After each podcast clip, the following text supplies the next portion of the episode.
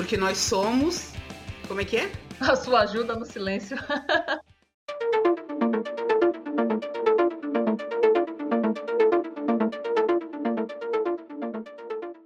Eu sou a Cristiane Mello, cofundadora do projeto, e vamos conversar hoje sobre racismo estrutural. Mas antes de falarmos sobre o tema, eu gostaria de trazer para a nossa reflexão alguns dados estatísticos.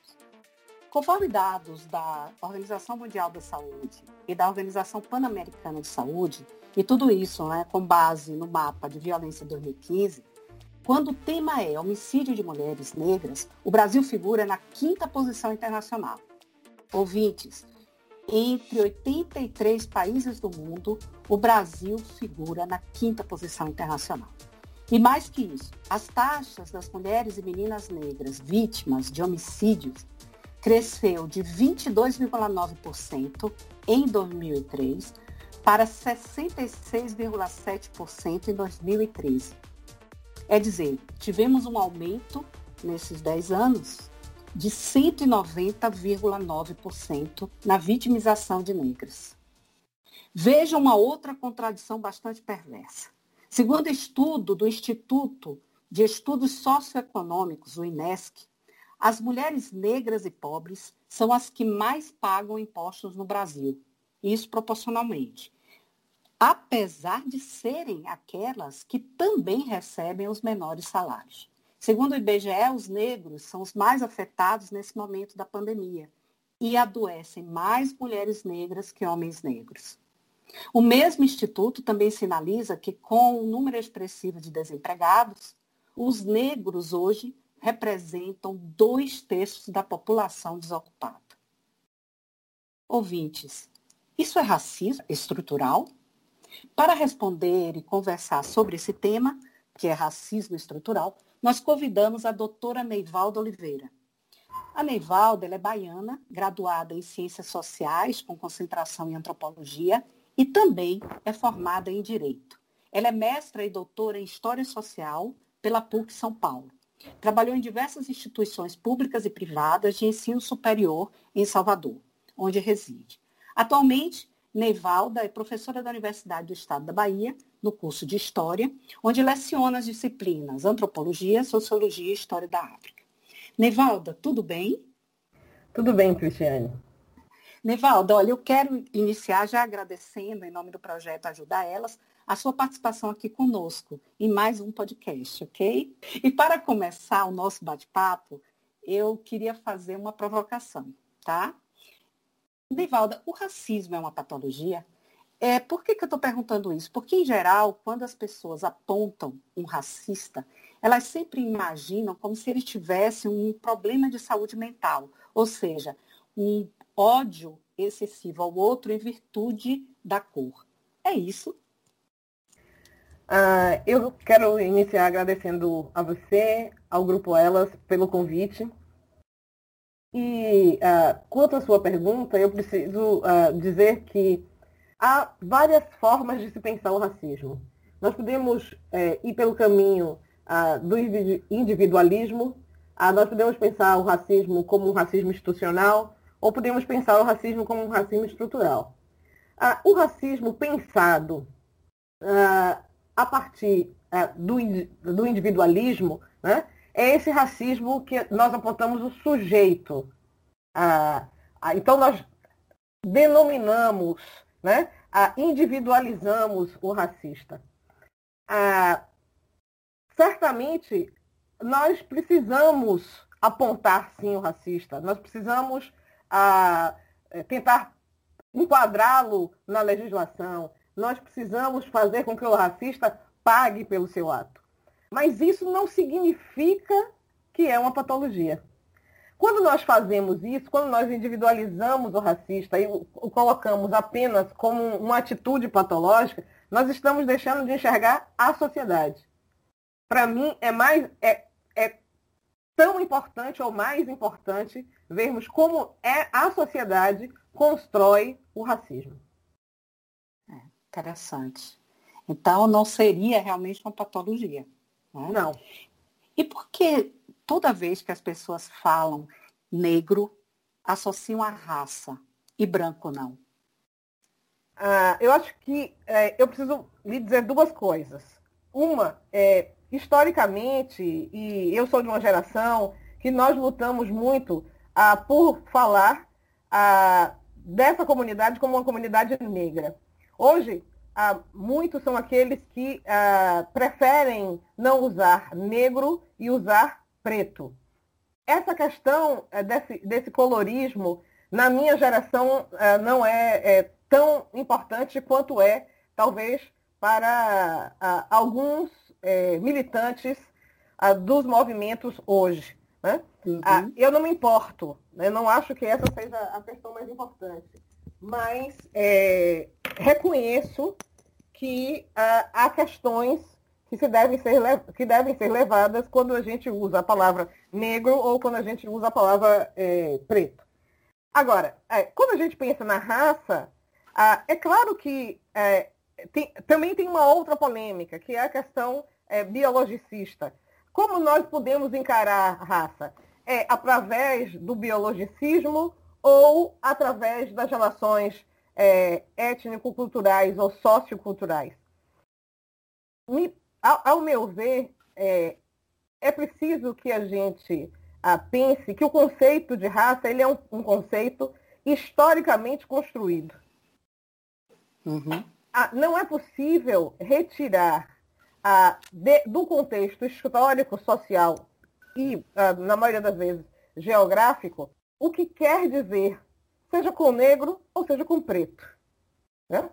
Ah, uhum. Certamente, ah, em determinado momento da história ah, da humanidade, se elevou um grupo de sujeitos, e é, é, especialmente os europeus, há um patamar de hegemonia sobre os outros grupos no mundo, tá? uhum. aí sim por questões econômicas, políticas, né? E, e, se ah, colocou ah, todos os não brancos, e aí os europeus, né? nós posso, podemos dizer sinônimos de brancos, e colocou todos os não brancos num lugar de inferioridade. Então, pensar que ah, pensar em raça é pensar nesse lugar o lugar onde colocamos os, os, os homens brancos e onde ah, colocamos os não brancos. Por isso que muitas vezes parece que branco não é raça e todos os demais estão racializados. É interessante, né? Porque é como se você tivesse um determinado e os outros são as exceções. Pois é. Por, porque não se fala da raça branca, mas fala da raça negra. Bem é. interessante. Eu acho que da, dessa colocação que você fez, com, falando sobre essas questões históricas, né, e essas históricas desse eurocentrismo e tudo, eu acho que já é possível a gente aventurar, falar sobre racismo estrutural, né? O que é racismo estrutural? Talvez para pensar, né, é melhor pensar o conceito de racismo estrutural quando, quando pensamos efetivamente o que é estrutura. Né? Uhum. Ah, nas ciências sociais, e ah, eu venho exatamente, né, profissionalmente, ah, desse, desse ramo, desse caminho é, de pensar a ciência, aí, nas ciências sociais, na antropologia, na sociologia, na filosofia, de certa forma, ah, quando nós pensamos a estrutura, nós pensamos em teorias de conformidade, em equilíbrio, em permanências. Né? Estrutura se relaciona com estabilidades. Ao mesmo tempo, nós precisamos, eu preciso chamar atenção aqui da diferença é, do racismo pensado, como eu disse, no indivíduo e pensado a partir das relações do corpo social. Né? Então, para a gente entender racismo ah, cultural, a primeira questão é entender o que é estrutura.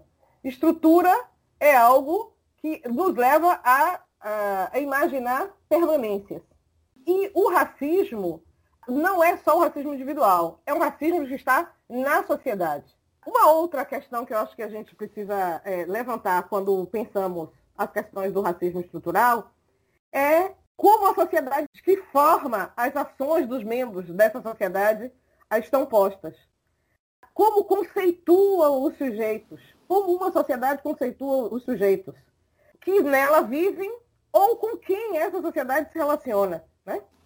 Quais são as relações de poder ou como se estabelece as relações de poder e hegemonia através do componente raça? Daí, acho que nós começamos a destrinchar um pouco o que seria a mesmo o racismo estrutural. E é, eu diria que uh, o racismo estrutural se expressa através de comportamentos, expressões, conceitos, ideias socialmente construídas ou estruturalmente mantidas que têm como pano de fundo e como resultado a manutenção de um status quo.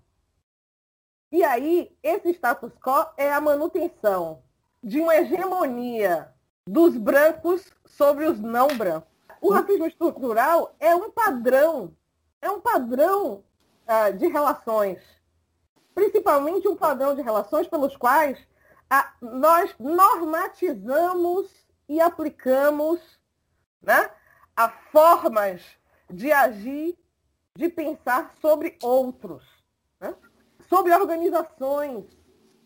É uma forma de a gente impedir mudança ou de agenciar né, ou limitar oportunidades, limitar ou agenciar comportamentos. Ao observarmos é, aquilo que a gente está chamando de racismo estrutural, é o mesmo é, que perceber as bases é, filosóficas ou ideológicas, assim como a gente queira chamar, políticas e econômicas da sociedade. Porque o racismo estrutural, ele está nessa base ele é essa base filosófica, política, econômica das sociedades. E na nossa sociedade nós temos inúmeros exemplos. Nós poderíamos dar aqui inúmeros exemplos. Talvez não seja o caso agora de darmos esses exemplos. Mas o racismo não é só de pessoa para pessoa, mas como a sociedade expressa, é, socializa as pessoas dentro dessa ideia do que é racismo. É, eu, interessante você falando do exemplo, mas se tomarmos essas estatísticas do Brasil que não causam comoção nenhuma, por Deus, um país que figura no quinto lugar né, de homicídios, a gente sabe que a mulher negra ela sofre do ponto de vista, quando você pensa em corpo, quando você pensa de abuso psicológico, quando você pensa a questão econômica, por exemplo, a mulher negra no país é que mais paga tributo, proporcionalmente. E quando vai falar de estatística também, aquela que recebe o menor salário. Então, a coisa é tão estrutural, tão de base, que esses dados absurdos, perversos, quase que não causam nenhuma comoção. Por quê? Porque o tema, no caso, ele é como se ele já tivesse tão enraizado institucionalmente, como você falou, e nas relações, que as pessoas nem se percebem, até mesmo com posições racistas, ou até mesmo falando de alguma forma é, contrária ou inferiorizando por questões de raça. Eu acho que seria isso, então, ou seja, pensar em uma relação, uma complexidade que vai envolver tanto política, economia, vai envolver todo, toda uma questão, e como você bem colocou, a questão da própria ideologia também, não é? Eu, eu fico pensando, é, Neivalda, na sua prática mesmo, você já foi discriminada? Como é que foi sua vida escolar? Tinha negros na sua sala de aula? Como é que funcionava? Eu disse um pouco antes. Ah, o racismo ele pode ser entendido individualizado, institucional e estrutural. Isso. O racismo institucional nos parece é, claro. Nós enxergamos, nós vemos uma instituição ou analisamos uma instituição, de pronto nós enxergamos ah, como essa, essa instituição ou essas instituições elas vão, de alguma forma, é, separar né, os sujeitos, hierarquizar os seus, seus componentes. Nós devemos dizer que, quando nós enxergamos o racismo institucional, nós enxergamos o racismo da sociedade. Uhum. A instituição ela não está apartada, ela não é separada, ela não existe no, em lugar nenhum. Ela existe numa sociedade. E essa sociedade, ela, ela é, impõe regras às instituições. Né? Os sujeitos uhum. que compõem essa sociedade formam as instituições. E quando nós falamos de racismo estrutural, nós estamos falando de uma forma mais ampla ainda do que uh, o racismo institucional. Né? O racismo institucional uhum. ele não existiria se não fosse o estrutural. Pois é. Seria? Né? Uhum. Sim, porque ah, é, é, dentro, digamos assim, das entranhas da sociedade que o racismo se formou. Historicamente, economicamente, politicamente, educacionalmente. Então, são todas as instituições que compõem essa sociedade, mas é a sociedade que é racista.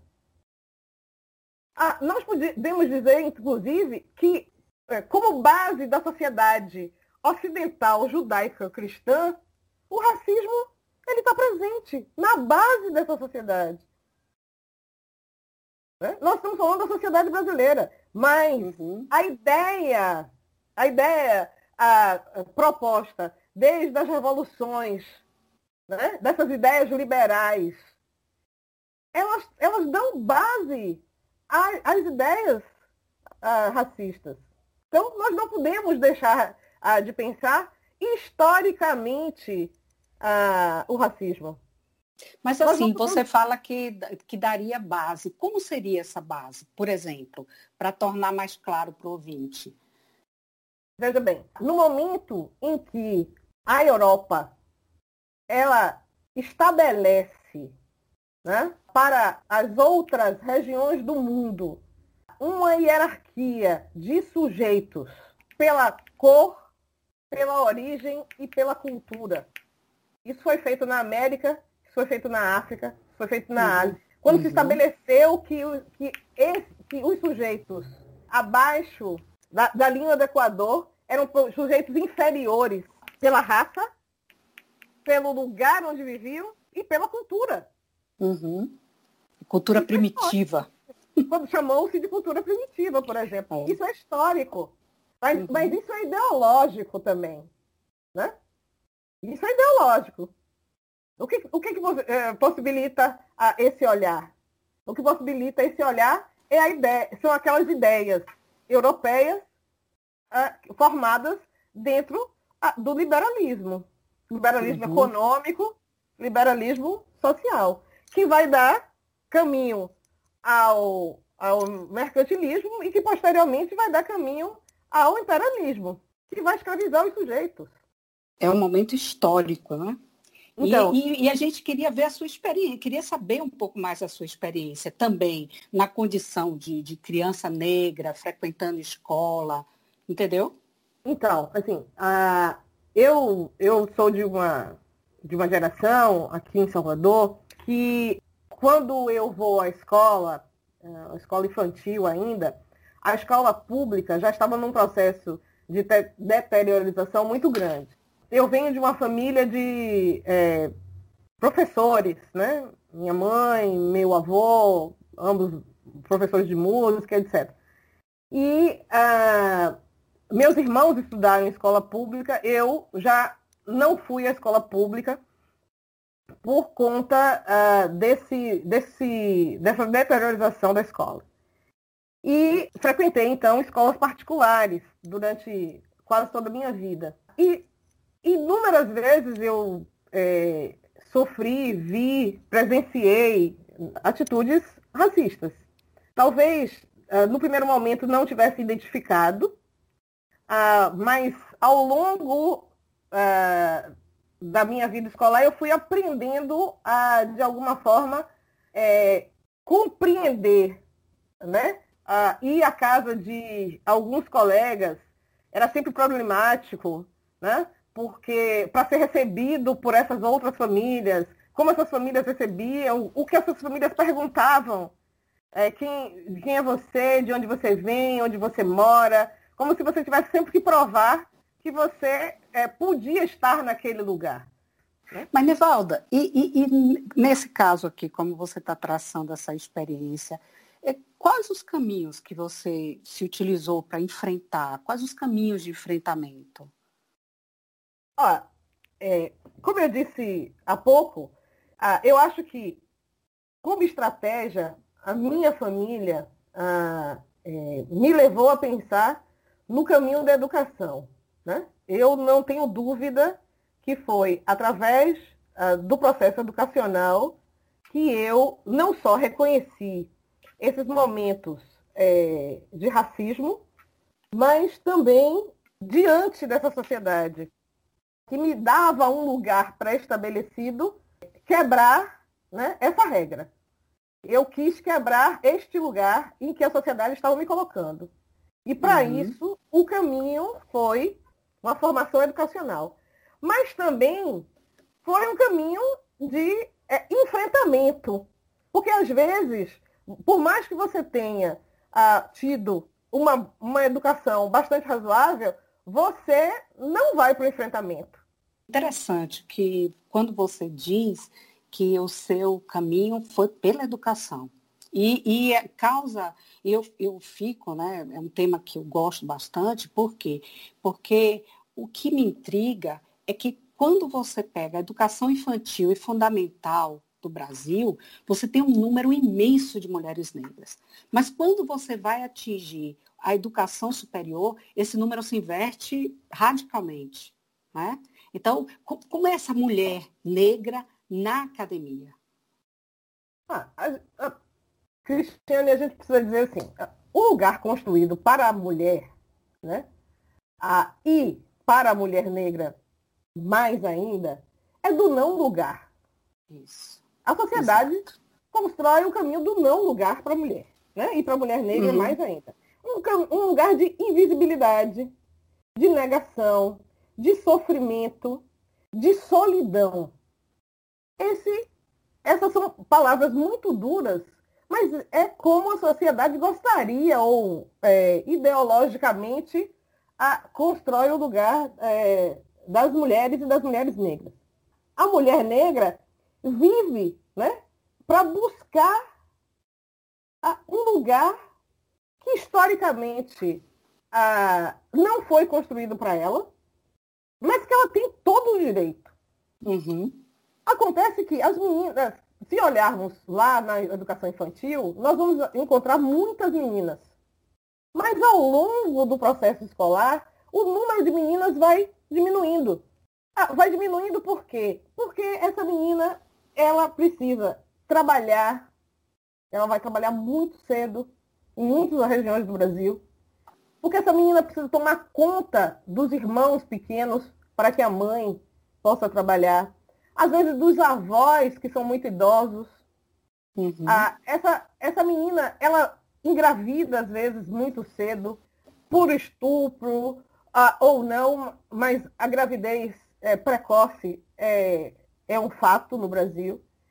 E ela vai, por vários desses motivos, abandonando a escola. É, porque na verdade, assim, quando você me falou isso, eu, eu, eu queria passar também, eu, eu gosto do, do, do, que você, do cenário que você coloca, porque é um cenário real, né? Mas eu queria saber, assim, você enxerga mudanças nessas universidades? Como é que, como é que mudaríamos isso? Eu já tenho ah, quase 30 anos como professora de universidades, já ensinei ah, universidades públicas e privadas, e observo que nos últimos anos, nos últimos 10 anos, principalmente nas universidades públicas, ah, onde o sistema de cotas ele é uma realidade, a universidade ela empreteceu nós temos muito mais é, mulheres e homens negros em vários cursos na universidade. Então, isso Agora, em é virtude é das cotas, né? Em virtude das cotas. cotas. Em virtude das cotas. Diga-se de passagem. Agora, não basta as cotas. Porque, para a gente, nós temos as cotas, temos o ingresso dos nossos alunos nas universidades, mas nós precisamos manter esses alunos na universidade. Então, nós precisamos lutar pela manutenção dos alunos.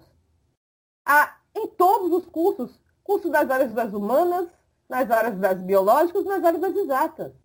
Então, é preciso que a gente pense nisso. as cotas são uma realidade. A gente consegue hoje fazer com que vários alunos pretos entrem na universidade, mas a uhum. manutenção desses alunos ainda é muito difícil.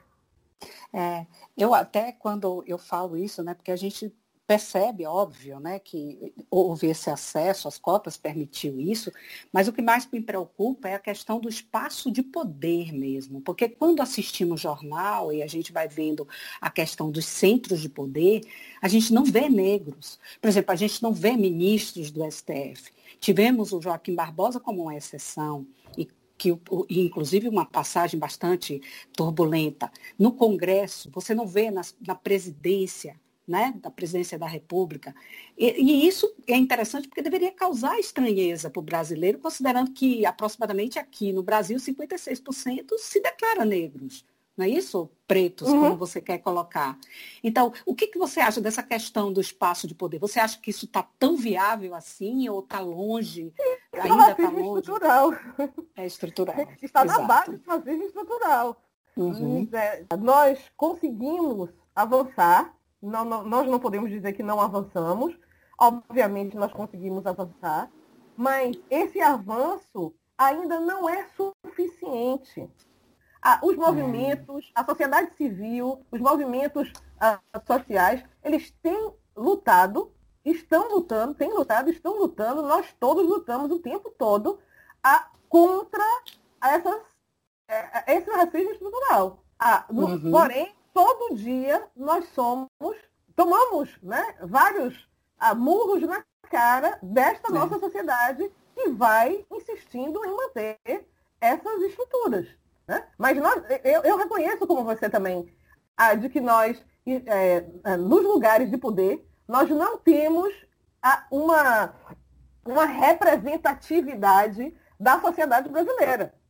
Mas veja bem, quando nós falamos do racismo estrutural, nós estamos falando em manutenção de status, de manutenção de uhum. hegemonia. Uhum. Obviamente, Isso. quem está nesse lugar não quer, não quer é, abrir mão. O STF a, acabou de é, a, ratificar né, uma resolução uhum. diz que as cotas para é, homens e mulheres negros na política é a partir desta eleição.